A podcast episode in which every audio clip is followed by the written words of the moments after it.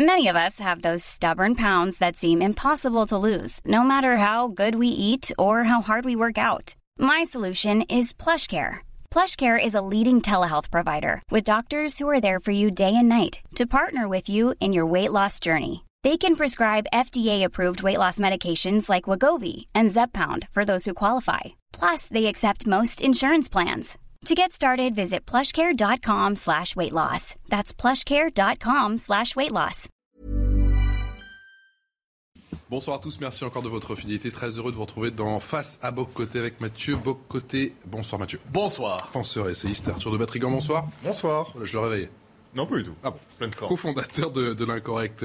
Mathieu Bocoté, votre invité ce soir, c'est Alain Finkielkraut. Pourquoi?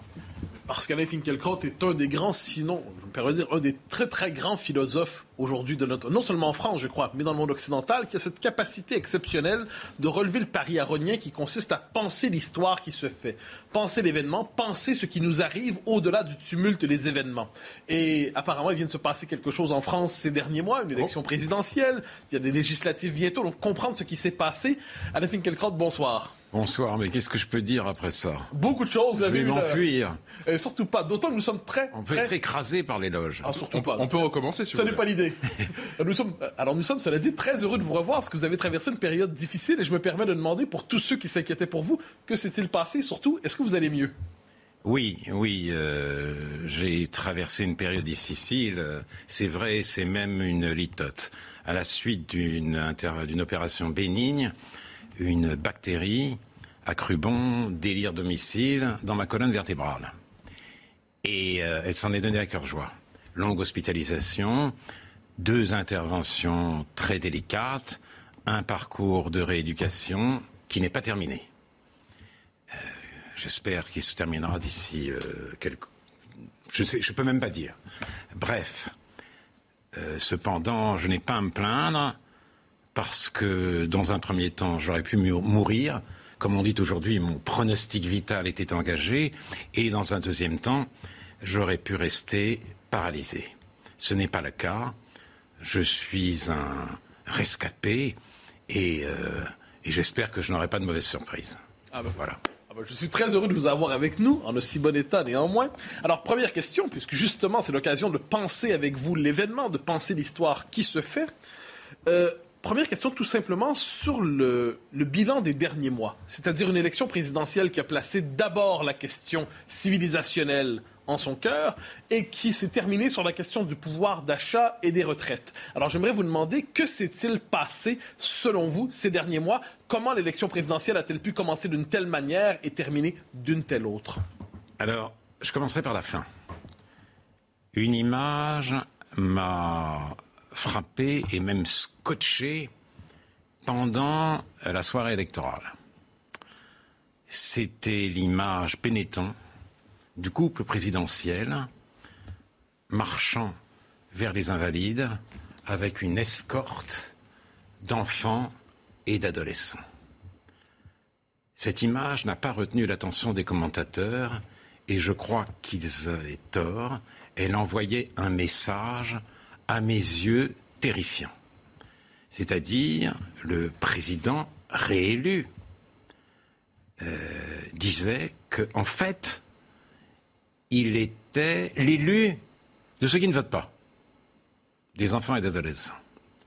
Qu'il était leur mandataire, leur truchement, leur porte-parole qu'il n'était pas le garant de la continuité historique de la France, mais le président de l'avenir, et qu'il allait prendre sur lui les, les soucis qui habitent les jeunes générations et les valeurs dont celles-ci se nourrissent. L'ouverture à l'autre, l'inquiétude pour la planète. Et c'est une autre, euh, enfin c'est une nouvelle fois, nous voyons à l'œuvre le grand renversement postmoderne. Pour les Lumières, le modèle c'était la maturité. Aujourd'hui, le modèle c'est la jeunesse. Il ne s'agit plus pour les adultes d'élever les jeunes ou de les vieillir en les cultivant. Il s'agit euh, de se mettre à leur écoute et même à leur école. Voilà ce qu'on nous dit Et je trouve ça, personnellement, très inquiétant. C'est une manière pour les vieux ou pour les plus vieux, parce qu'on ne peut pas dire que Emmanuel Macron soit vieux, de se décharger de euh, leurs responsabilités envers euh, les nouveaux venus sur la Terre, comme dit Anna Arendt, et euh, le chef de l'État donne l'exemple, et j'invite ceux qui n'ont pas été effrayés par cette image à méditer euh, une réflexion très belle de Chaim Semproun.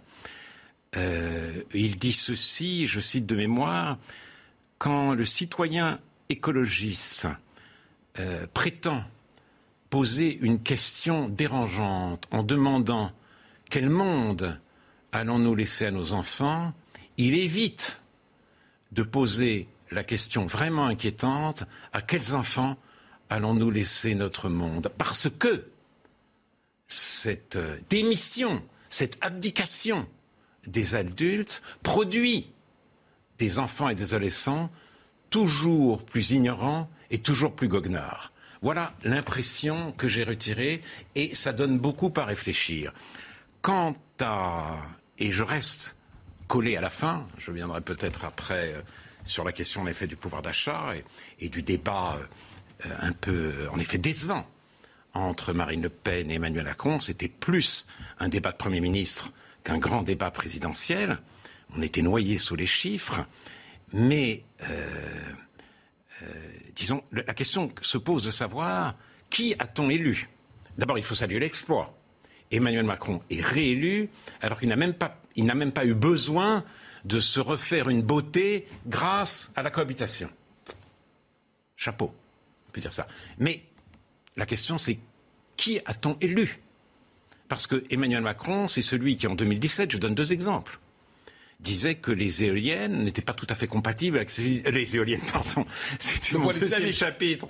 C'est dingue. Pardon, excusez-moi. Je reprends. Le voile islamique. Que le voile islamique n'était pas tout à fait compatible avec la civilité française. Dans le débat avec Marine Le Pen, il ne parlait plus de voile, mais de foulard. Pourquoi pas de fichu ou de chiffon pendant qu'il y était. Et quand il a vu une jeune femme voilée qui se disait féminisme, féministe, il était au comble du bonheur. Il disait voilà, c'est ça que je veux pour mon pays. Le même Emmanuel Macron, survolant en hélicoptère avec Stéphane Bern les plaines de la Beauce couvertes d'éoliennes, a dit oui, ça défigure le paysage. Et là, dans un discours prononcé à Marseille, il a affirmé que la caractéristique de l'extrême droite, de l'extrême droite, c'était de vouloir démanteler les éoliennes. Donc la question, qui a-t-on élu? On ne sait pas. Le en même temps, ça fait de lui un président caméléon. Il a un QI phénoménal, Emmanuel Macron, ça il faut le reconnaître. Mais ce qui caractérise cette intelligence hors du commun, ce n'est pas l'acuité de la vision, c'est la flexibilité, la plasticité mentale. Et ce n'est pas tout à fait rassurant. Reste que je suis plutôt content qu'il ait été élu parce qu'il a fait face à la crise en Ukraine. Alors que Marine Le Pen, à ce poste, nous aurait fait honte. Dans sa conférence de presse sur la politique internationale, pas un mot sur l'agression russe, mais elle a insisté sur la nécessité de réconcilier l'OTAN avec la Russie. Or, l'Ukraine est dévastée et on n'a jamais autant parlé, même dans les périodes de crise, de la guerre froide, de l'éventualité d'une guerre mondiale. Et le Kremlin du Politburo était beaucoup moins angoissant que le Kremlin d'aujourd'hui, avec un Vladimir Poutine qui est un dictateur solitaire, le Politburo, ce n'était pas tout à fait l'attitude, et avec des présentateurs à la télévision qui vous expliquent qu'on peut raser Paris en 200 secondes. Et puis, euh, deuxième chose, deuxième chose, la gestion par le gouvernement du Covid, c'était ce qu'on pouvait faire de mieux en situation d'incertitude. Et là, il faut, s'y arrêter un instant. Parce qu'on parle beaucoup de crise de la démocratie. Oui, bien sûr. Mais pourquoi? Parce que deux définitions de la démocratie s'affrontent. La définition la plus noble, le souci partagé du bien public ou de l'intérêt général. L'autre définition, c'est l'extension indéfinie des droits individuels. Marine Le Pen, pendant le Covid, s'est mise du côté de l'affirmation des droits individuels au détriment du bien public et de l'intérêt général. C'est-à-dire qu'elle a protesté contre le confinement, elle a protesté contre le pass sanitaire. Et donc, ce n'est pas raisonnable, ce n'est pas responsable. Voilà deux raisons, si vous voulez, qui euh, me conduisent, en effet, à pousser un soupir de soulagement. Mais j'en ai une troisième, mais allez-y, allez-y. Non. Alors, je vous, ramène sur une partie de la campagne. Ramenons-nous à l'automne, où la grande question, c'est la question de la civilisation. Nous y reviendrons. Et on parle beaucoup, dans les médias, mais pas seulement, de la droitisation de la France. On suppose que la France vient de basculer à droite sur des questions de civilisation et d'identité. Aujourd'hui, la grande question qui occupe tout l'espace médiatique et politique, c'est celle de la renaissance de la gauche radicale qui absorbe et qui avale la gauche classique, la gauche modérée, la gauche dite républicaine. Est-ce que, de ce point de vue, la recomposition de la gauche autour du pôle mélanchoniste n'est pas une de ces euh, surprises du résultat de la présidentielle? Et n'est-ce pas, de ce point de vue, un des éléments les plus importants de ce qui s'est passé ces dernières semaines et ces derniers mois? C'est une surprise, c'est une surprise désagréable. Mais euh, justement, j'en viens à ma troisième raison, parce que c'est aussi une manière de me répondre. La troisième raison de se sentir soulagé, c'est qu'il fallait absolument faire barrage aux antifas. Ils auraient occupé tout l'espace et tout de suite. La rue, bien sûr, les facs les lycées. Et cinq années durant, nous aurions eu droit nous aurions été tympanisés par le tintamarre grotesque des résistants de pacotille. Nous aurions eu droit aussi à des listes noires. Tout de suite, deux semaines après, dans les journaux de la vigilance, que je n'ai pas besoin de nommer, tout le monde les connaît. Et qu'est-ce qu'on aurait fait? On aurait fait la liste des intellectuels qui ont rendu possible le succès de l'extrême droite, qui ont avalisé les idées ONI.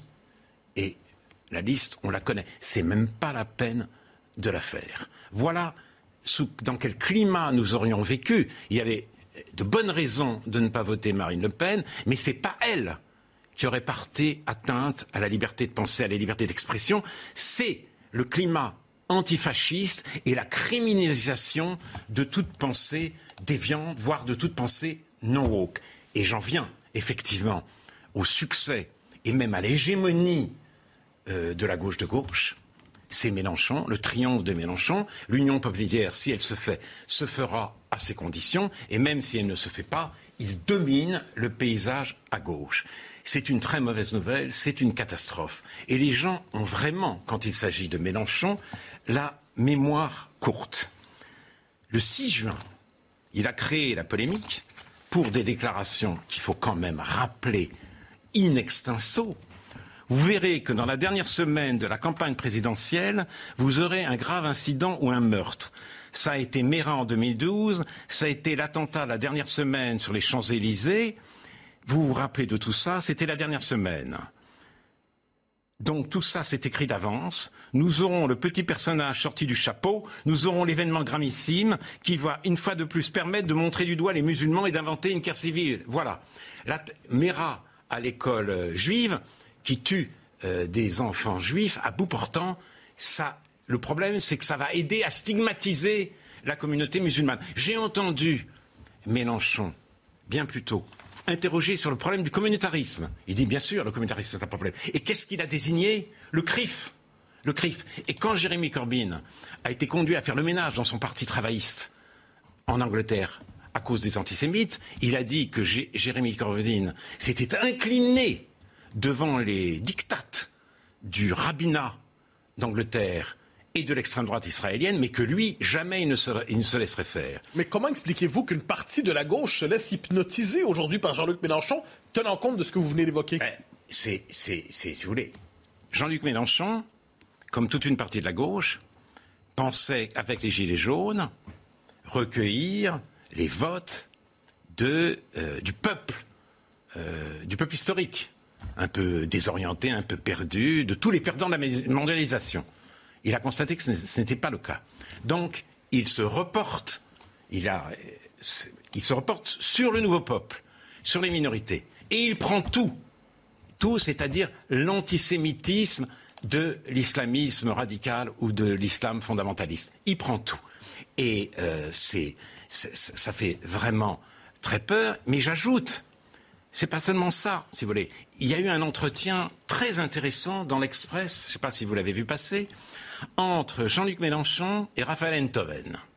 Et Jean-Luc Mélenchon avançait son concept de créolisation, c'est-à-dire ce mot euh, emprunté à Édouard Glissant, le poète euh, antillais, désigne ce que produit la rencontre et l'entremêlement des cultures. C'est une poussée de vie. Bon.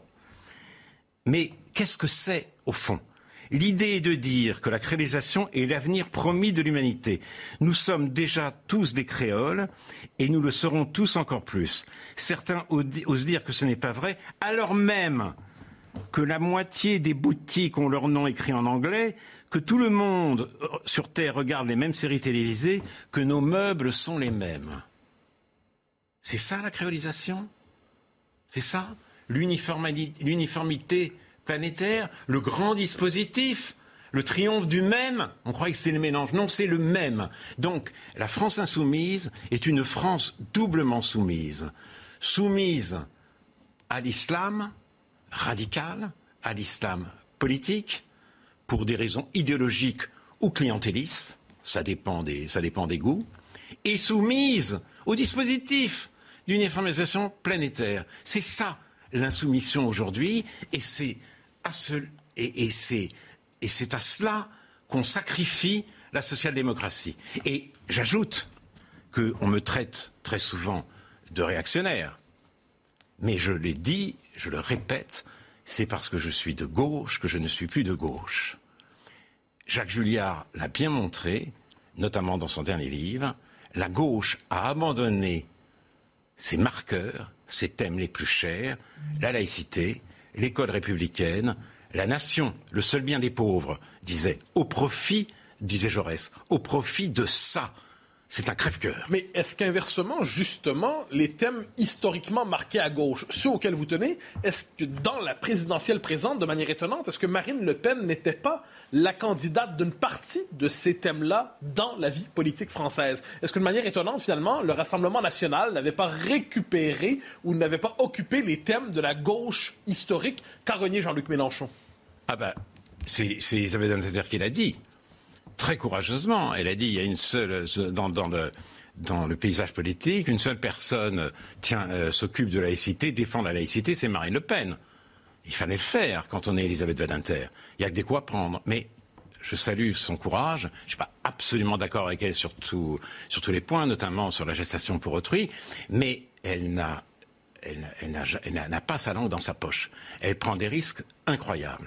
Mais c'est vrai, c'est vrai. Mais alors justement, comme Marine Le Pen se saisit de, ces thèmes, les partisans de l'école euh, républicaine sont eux-mêmes euh, traités de fascistes. Et la laïcité fermée, la laïcité intransigeante est désignée du doigt. Elle est, comme selon une expression que vous avez inventée, qui est très juste, elle est extrême droitisée.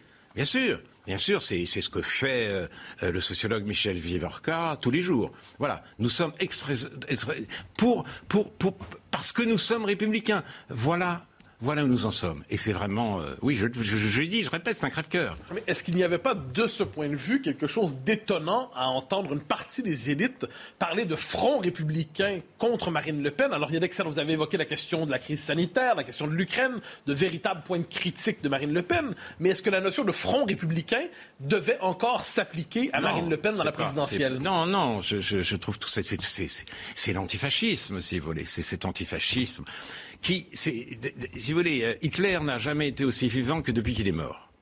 C'est ça, la triste réalité de notre temps. Et euh, c'est François Furet qui le montre très bien dans le passé d'une illusion. Ça a commencé avec le communisme, qui ne reconnaissait euh, qu'un espace à deux dimensions, eux et les fascistes, et ça continue aujourd'hui. Ça continue avec l'antiracisme. L'antiracisme a repris ce modèle, cette opposition à son compte et, euh, euh et, ça devient complètement délirant, euh, pas seulement en France, mais avec la guerre en Ukraine ou en Centrafrique. On brandit pour défendre la Russie des pancartes anti-nazis, antifascistes. Et où Poutine nous explique qu'il veut aller à Kiev pour, pour faire prisonnier Vladimir Zelensky et pour instaurer un nouveau tribunal de Nuremberg. Alors, on n'est pas tout à fait là en France, mais, mais, l'antifascisme contemporain est devenu complètement fou. De sur Marine Le Pen. Sur Marine Le Pen, justement, je, je euh, continuer sur cette extrême droitisation qu'a subi Marine Le Pen dans l'entre-deux tours.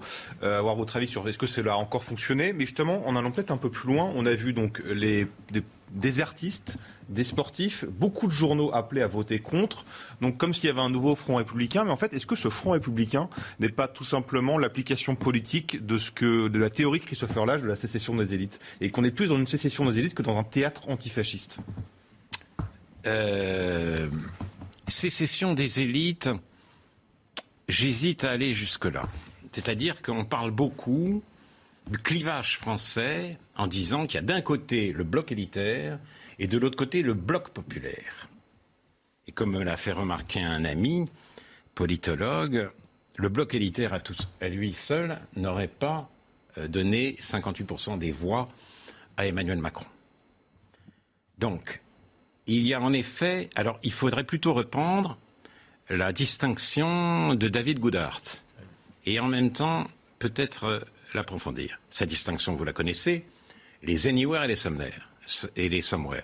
Ceux qui sont chez eux partout et ceux qui, euh, les perdants de la manifestation, qui ont besoin d'un lieu, qui sont des localistes. Alors ceux qui sont chez eux partout ne sont pas forcément des privilégiés. Ça peut être aussi bien des graphistes que des consultants, des militants associatifs que des risqueurs de capitaux. Il y a toutes sortes. Simplement, ils sont connectés. Ils existent. Euh, le globe le globe est leur patrie. Euh, les somewhere, non, ils n'ont pas le même rapport aux choses. Mais il faut approfondir. Il faut approfondir parce que où se réunissaient les gilets jaunes? Dans des ronds-points. Les ronds-points, ce n'est pas des lieux, c'est des non-lieux. Et euh, il faut lire attentivement le livre de Jérôme Fourquet, l'archipel français. Quels sont les prénoms les plus courants donné dans ce que Christophe Guy lui appelle la France périphérique? Brandon, Dylan, euh, Cindy, euh, Jennifer, Kevin et Kevin. Ah, Kevin, je crois que c'est le plus populaire. Donc ça veut dire que tout le monde est connecté, tout le monde est désaffilié, de haut en bas. La désaffiliation est un phénomène général. C'est pas tout à fait la même world culture, mais c'est la world culture pour tous. Et donc, il y a un remède à cette désaffiliation. Le seul remède, c'est l'école. Seule l'école peut réaffilier, réenraciner les Français, et seule l'école peut leur donner une idée de l'universel plus féconde et plus riche que cette uniformité planétaire dans laquelle nous barbotons. Et là, je reviens au débat, parce que le moment le plus pauvre de ce débat, des deux côtés, c'était l'école l'école du futur. Ah oui, Le Monde avait fait un titre absolument génial sur l'éducation.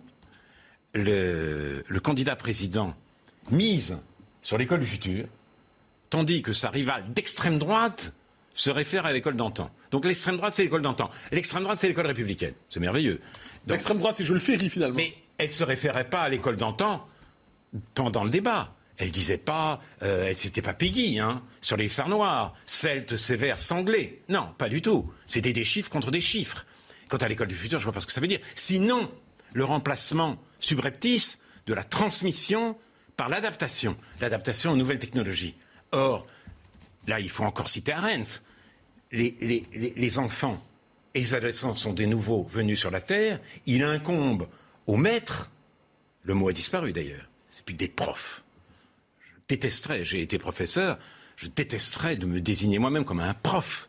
Eh bien, eh ben, euh, il incombe au maître, le rôle des maîtres, c'est d'introduire les enfants et les adolescents dans un monde plus vieux qu'eux. Or, l'école ne le fait plus, le fait de moins en moins. Elle pratique au contraire l'idéologie de la table, de la table rase. Euh, il y avait un, un, un, là encore, euh, pendant la, la, semaine où on a joué à se faire peur, on a interrogé des enseignants. Qu'est-ce qui va se passer si Marine Le Pen arrive au pouvoir ah Pour les enseignants d'histoire, Marine Le Pen fait revivre le spectre du roman national. Le spectre du roman national. Ah oui. Le, le roman national, qui n'avait pas ce nom, c'était l'obsession des républicains. Jules Ferry, qui voulait faire de tous les petits Français des héritiers. Des héritiers non seulement de la Révolution française, mais de toute l'histoire de France.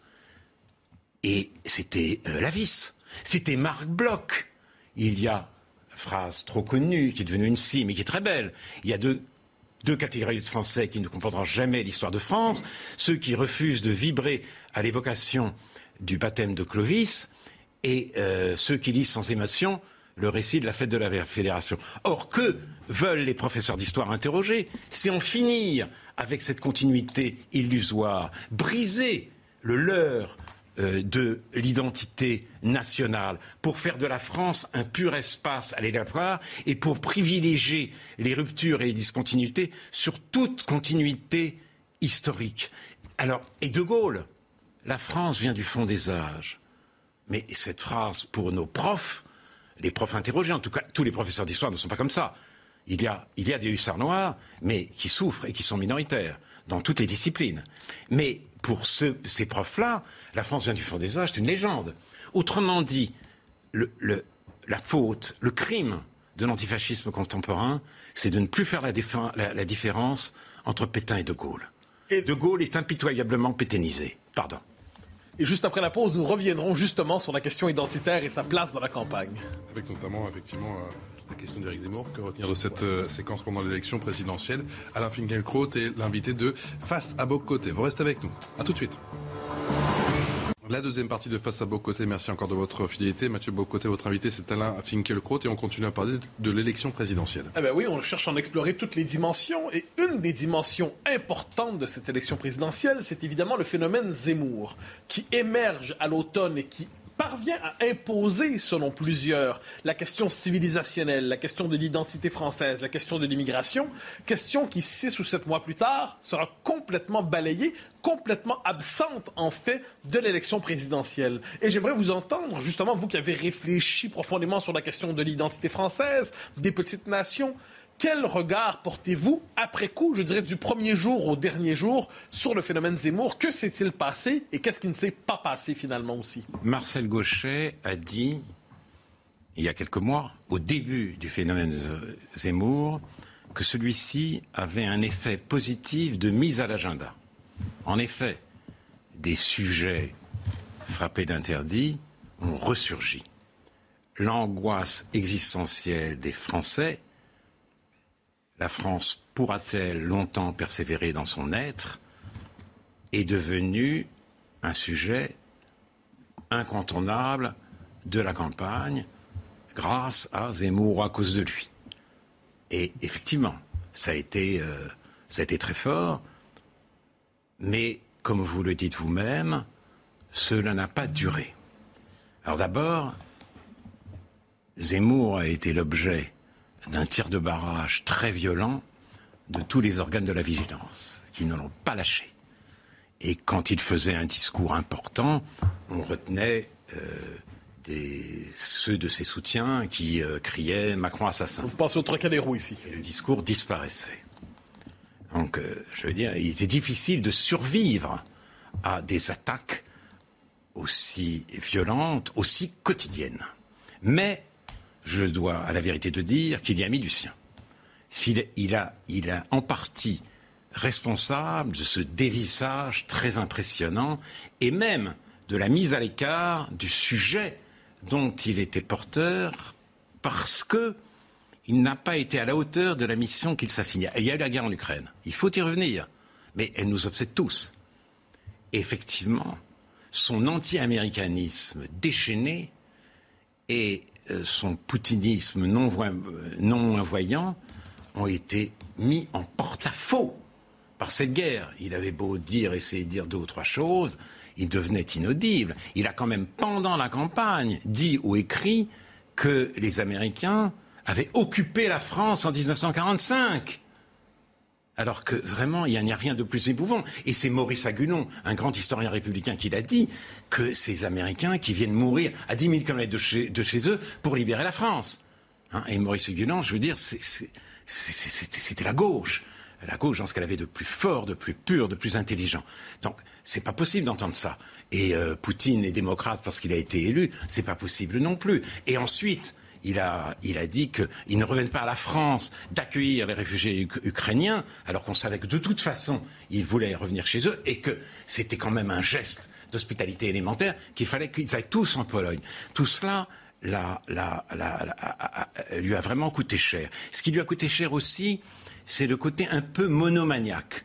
C'est-à-dire qu'il ne parlait que de la subversion migratoire, il avait raison de le faire, il avait raison de le faire, la France, avec, quand la France change de visage, quand euh, son peuple historique devient minoritaire dans des, communes, dans des cités, dans des territoires, et il faut le dire, c'est un événement analysé aussi par Christophe Guillouis, quand euh, les gens ne sont plus le référent culturel, eh bien, ils prennent les jambes à leur cou, ce qui homogénéise euh, les banlieues d'où la naissance de la France euh, périphérique. Mais il n'a dit que cela. Il avait l'occasion de faire un grand discours sur l'école, j'y reviens. Il a, donné ici ou là des interviews indicatives sur le collège unique. Mais ce grand discours, il ne l'a pas fait. Et c'est dommage, parce qu'on pouvait parler de l'effondrement de l'école sans parler de l'immigration. Elle ne rend pas les choses faciles, c'est vrai. Mais cet effondrement est interne.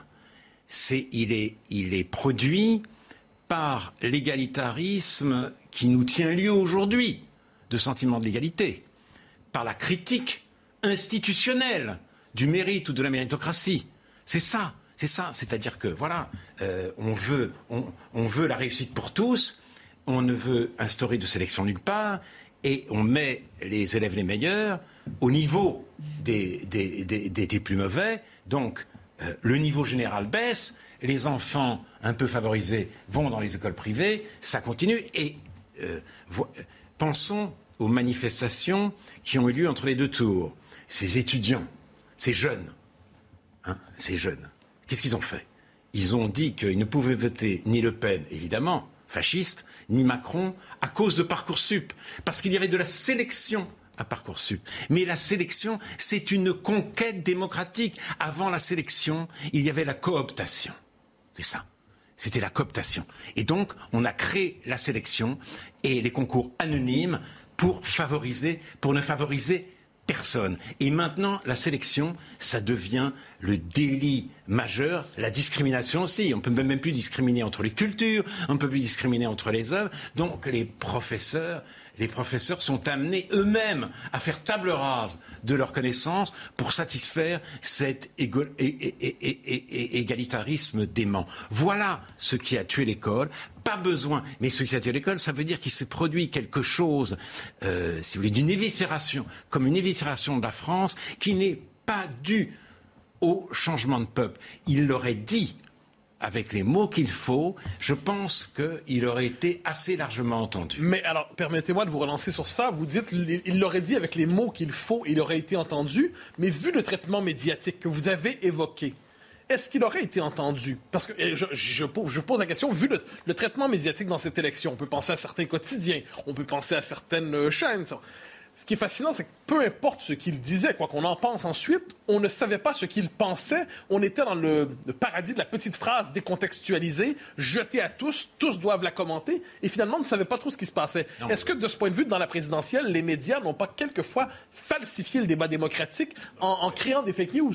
Et ils l'ont orienté, euh, justement, c'est l'antifascisme imaginaire dont je parlais. Et d'ailleurs, c'est très intéressant parce que, à peine Zemmour euh, écarté, ou en tout cas marginalisé, ils, se sont jetés sur Marine Le Pen pour expliquer que cette entreprise de dédiabilisation était un leurre, un mensonge, et que si on grattait bien, son programme était d'extrême droite. Si la référence à l'école d'antan est d'extrême droite, oui, ben pourquoi pas. Mais c'était très intéressant. Attention, attention c'est aussi le diable. Il y avait un diable Zemmour que nous l'avons écarté, il y a le diable Marine Le Pen, et elle n'était pas critiquée sur ses propositions, mais sur le, fascisme dont elle, dont elle était porteuse. Et à cet égard, les, euh, euh, les médias mainstream, les journaux de la vigilance n'ont pas aidé et n'ont pas aidé. Ça, c'est absolument sûr. C'est absolument sûr. Mais je pense que euh, peut-être que la mission que s'assignait Eric Zemmour était euh, trop difficile à tenir pour n'importe qui. Mais je pense qu'il n'a pas été tout à fait à la hauteur. Un esprit très systématique. D'ailleurs, on voit qu'il a un esprit très systématique. Ce n'est pas un homme politique. Il a, il a d'autres qualités, mais il y a des choses qu'il ne veut pas voir, notamment sur la Russie, sur l'Amérique. Euh, ça, il ne veut pas voir. Et puis, vous voyez bien, ça c'est anecdotique, mais très révélateur. Les élections euh, sont terminées, il est rincé, il veut une alliance, comme euh, l'équivalent de l'Union populaire. Il veut faire alliance avec euh, Marine Le Pen. Pourquoi pas? Moi, ça, ne me regarde pas, cette cuisine électorale. Mais il commence par dire qu'elle a perdu, et c'est la huitième défaite consécutive des Le Pen. Donc ceux-là, ils sont nés pour perdre. et à peine il a fini cette phrase, écoutez, mes chers amis du Rassemblement national, il faut absolument faire une alliance. Mais c'est pas comme ça qu'on fait. C'est comme ça qu'on fait quand, quand on commente. C'est pas comme ça qu'on fait quand on agit. Mais je reviens sur le débat du deuxième tour en lien avec ce qu'on vient de dire sur la question civilisationnelle qui avait été posée. Est-ce que finalement le débat du deuxième tour, je ne parle pas seulement du débat euh, physique Macron-Le Pen, mais au-delà de ça, est-ce qu'une présidentielle qui culmine dans le pouvoir d'achat et les retraites, question fondamentale assurément, mais qui culmine à travers ça et qui évacue complètement les autres questions, est-ce que de ce point de vue, les, Français n'ont pas perdu leur présidentielle en passant à côté de questions fondamentales pour leur euh, existence? Oui, d'ailleurs, dans le débat, euh, d'autres l'ont dit, la question migratoire et la question de la sécurité sont venus très tard, à partir de 11h, 11h10, 11h15. Quand les enfants étaient au lit. C'est tout à fait effrayant. Mais il est vrai que euh, Marine Le Pen, dans son souci très légitime de dédiabolisation, de dédiabolisation, avait ouvert un espace à Éric Zemmour. Elle ne tenait plus compte, ou plus vraiment compte, de cette angoisse existentielle dont je parlais tout à l'heure. Voilà, elle disait elle, mettait en avant sans cesse le pouvoir d'achat. Éric Zemmour a eu raison de s'engouffrer dans la brèche. Non pas pour être un nouveau Jean-Marie Le Pen, mais pour dire que ce souci de la continuité historique n'avait rien d'infâme ou d'infamant. D'ailleurs, le droit à la continuité historique, qui en parle? Ortega y Gasset, en disant que c'est le droit de l'homme le plus fondamental dans la révolte des masses, mais aussi Simone Veil. Et ce droit doit, être respecté, doit être garanti à tous les niveaux de l'État. Et s'il est bafoué jusque dans l'école, il y a un véritable problème. Et donc, il avait absolument raison de prendre ce problème en charge, précisément parce que euh, Marine Le Pen, qui peut-être le caricaturait, mais en tout cas ne s'en occupait plus, et que du côté des Républicains, le message était un peu brouillé, parce que, en effet, euh, euh, leur, leur, difficulté, c'est de faire tenir un attelage très, très, très, très difficile. Bien, mais encore une fois, il, est, il a choisi l'escalade verbale. Écoutez, peut-être qu'il euh, il faudrait procéder à une remigration, remigration des délinquants, euh, de, ceux qui n'ont pas de permis de séjour, etc. Mais pourquoi annoncer avec tambour et trompette un ministère de la, remigration? Ça évoque en France des rafles. Les Français, quelle que soit leur sensibilité, ne sont pas des gens méchants.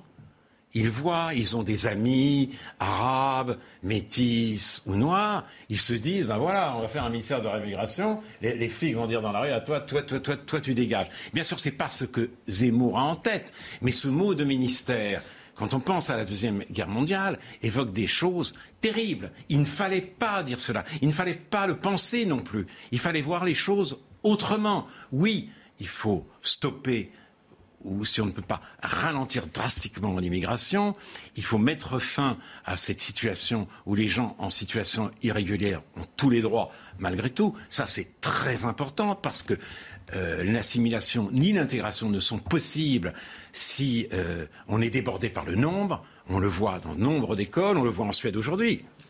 La Suède est un pays qui a complètement changé du fait d'une politique migratoire qui est trop bienveillante et trop généreuse. Elle en paye lourdement le prix. Malmö, la troisième ville euh, de Suède, est devenue Judenrein. C'est une ville sans juifs et il y a des bagarres tout le temps. Enfin bref. Donc tout cela est vrai, mais il, faut le dire avec doigté, avec tact, tact. Il faut éviter tous les amalgames et euh, même si euh, avec pas d'amalgame on est allé un peu trop loin, mais il faut éviter tous les amalgames et je ne pense pas que Éric Zemmour ait réussi cet exercice. Arthur de Vatrigan. Alors on, parle beaucoup depuis la fin de l'élection du deuxième tour de dépolitisation, on parlait avant de crise de régime et encore avant de crise de représentation. Euh, et pour y remédier, on parle d'ailleurs de changement d'institution, que ce soit une démocratie référendaire pour Marine Le Pen ou d'assemblée citoyenne pour Emmanuel Macron. Mais ne pensez-vous pas que plus que nos institutions, c'est le modèle jacobin qu'il faudra peut-être questionner? Autrement dit, euh, ce qui compte, ce serait moins le vote plutôt que la proximité du problème. Et c'était notamment une des revendications des Gilets jaunes. Ah, il est vrai que la personnalité politique qui reste malgré tout la plus populaire aujourd'hui, c'est le maire. Le maire, mais c'est vrai parce qu'il a encore une marge de manœuvre, et le maire parce qu'il est proche des gens. Cela étant, euh, la critique de l'État jacobin, j'ai du mal à m'y faire. Quand même, le général de Gaulle insistait sur l'importance de l'État en France. Et je pense qu'il avait raison. Et il se méfiait notamment beaucoup du juridisme. Aujourd'hui, euh, l'état de droit est en train de dévorer l'État. Et c'est vraiment un énorme sujet d'inquiétude. D'abord parce que la marge de manœuvre des politiques se réduit. Donc, euh, ils sont à la fois frustrants et frustrés. On les accuse de tous les maux alors qu'ils ne peuvent pratiquement rien faire. Et puis parce que euh, les questions les plus importantes sont déférées maintenant, celles qui justement préoccupent les Français, devant des cours, devant le Conseil d'État, devant le Conseil constitutionnel, devant les différentes cours de justice euh, de l'Union européenne. Ça ne peut pas durer comme ça. On ne peut pas souhaiter que le gouvernement soit déshabillé le gouvernement élu soit déshabillé et remplacé par le gouvernement des juges. Or, nous y allons. Donc moi, j'aimerais quand même, euh, je dois le dire, un État plus fort, plus affirmatif et euh, qui puisse mener une politique lisible. Et ça demande aussi de ne pas être sous la surveillance de toutes ces cours de justice. Alors, vous nommez quelque chose d'absolument essentiel ici. On a parlé de la question de l'angoisse identitaire, l'angoisse de civilisation. On a parlé de la question de l'école, dans la continuité historique. Vous nommez ici ce que Marc Crapez a nommé il y a longtemps, je pense en 1999, le sentiment de dépossession démocratique. Et est-ce que de ce point de vue, lorsque vous parlez de l'état de droit qui dévore l'État, du gouvernement des juges qui se substitue à la souveraineté populaire et aux représentants, est-ce que de ce point de vue, aujourd'hui, une bonne partie du débat politique porte sur la définition même de la démocratie? On prétend vivre en démocratie, mais c'est une démocratie sans souveraineté populaire, sans souveraineté, et où la figure du peuple est soit fragmentée au nom de la diversité ou devenue évanescente. Est-ce que de ce point de vue, la reconquête du débat démocratique ne passe pas par une resubstantialisation de la démocratie? Oui, oui, mais je l'ai dit tout à l'heure. Il y a une autre définition de la démocratie qui court et qui, et qui est dévastatrice, c'est l'extension indéfinie des droits individuels. Et ça, c'est très fort dans la société elle-même il ne faut pas exempter la société de tous les péchés en disant la société est innocente et, ce qui n'est pas bien, c'est les, juges, c'est l'élite politique, c'est la classe dirigeante, etc. Non, non, non, c'est pas vrai. Ça, on l'a vu, on l'a vu un peu pendant la période des Gilets jaunes et on l'a vu beaucoup pendant la période de la pandémie. Vous expliquer que que le pass sanitaire ou je ne sais pas quoi, le confinement, c'est une insulte aux libertés. L'idée qu'on ne puisse pas se faire de sacrifices un peu pour les autres. Alors que vraiment, l'obsession du gouvernement, quand même, c'était d'éviter euh, l'engorgement des hôpitaux pour ne pas avoir à faire le tri. Or, on a fait le tri. On l'a fait un peu. C'est-à-dire, un malade de mon âge, qui arrivait avec un Covid, etc., et qu'il fallait intuber, eh ben, il passait derrière un malade jeune. Et donc, on m'aurait peut-être envoyé chez moi. Bon, bref, et on a renvoyé chez eux des gens comme ça. Mais on ne voulait pas que ça devienne, euh, systématique. Donc le gouvernement a eu raison, et une certaine idée de la démocratie euh, s'est élevée contre cela. Donc resubstantialiser la démocratie, cela veut dire aussi rendre tout le monde, tous les citoyens, sensible au bien public et aux questions d'intérêt général. Et c'est une tâche, en effet, euh, légitime, importante, vitale, mais qui ne doit épargner personne ma question en portait une autre, vous allez voir très rapidement. On accuse ou on associe Marine Le Pen au populisme. On dit populisme. Alors, on peut, il y a plusieurs définitions qui circulent du populisme, mais est-ce que le populisme aujourd'hui, et pas nécessairement seulement en France, on peut le voir aussi dans les pays scandinaves, en Italie, aux États-Unis, en Grande-Bretagne, ailleurs, est-ce que le populisme, ce n'est pas une demande aussi quelquefois paradoxalement, d'une démocratie plus substantielle. C'est-à-dire, on peut dire tout le mal qu'on veut du populisme, mais est-ce qu'il n'y a pas un cri de détresse, non pas seulement des peuples de manière très générale, mais une volonté de revenir à une démocratie qui ne soit pas que dans la logique des droits, mais qui soit aussi dans la souveraineté? Je pense qu'il y a aussi en France une demande d'État. Je pense que les gens, beaucoup de gens ont, ont envie d'un État qui gouverne et qui a les mains libres pour faire les choses. Quant à cette démocratie substantielle, écoutez, là, je, je, n'y ai peut-être pas réfléchi euh, assez longuement, mais les Gilets jaunes ont fait émerger une revendication.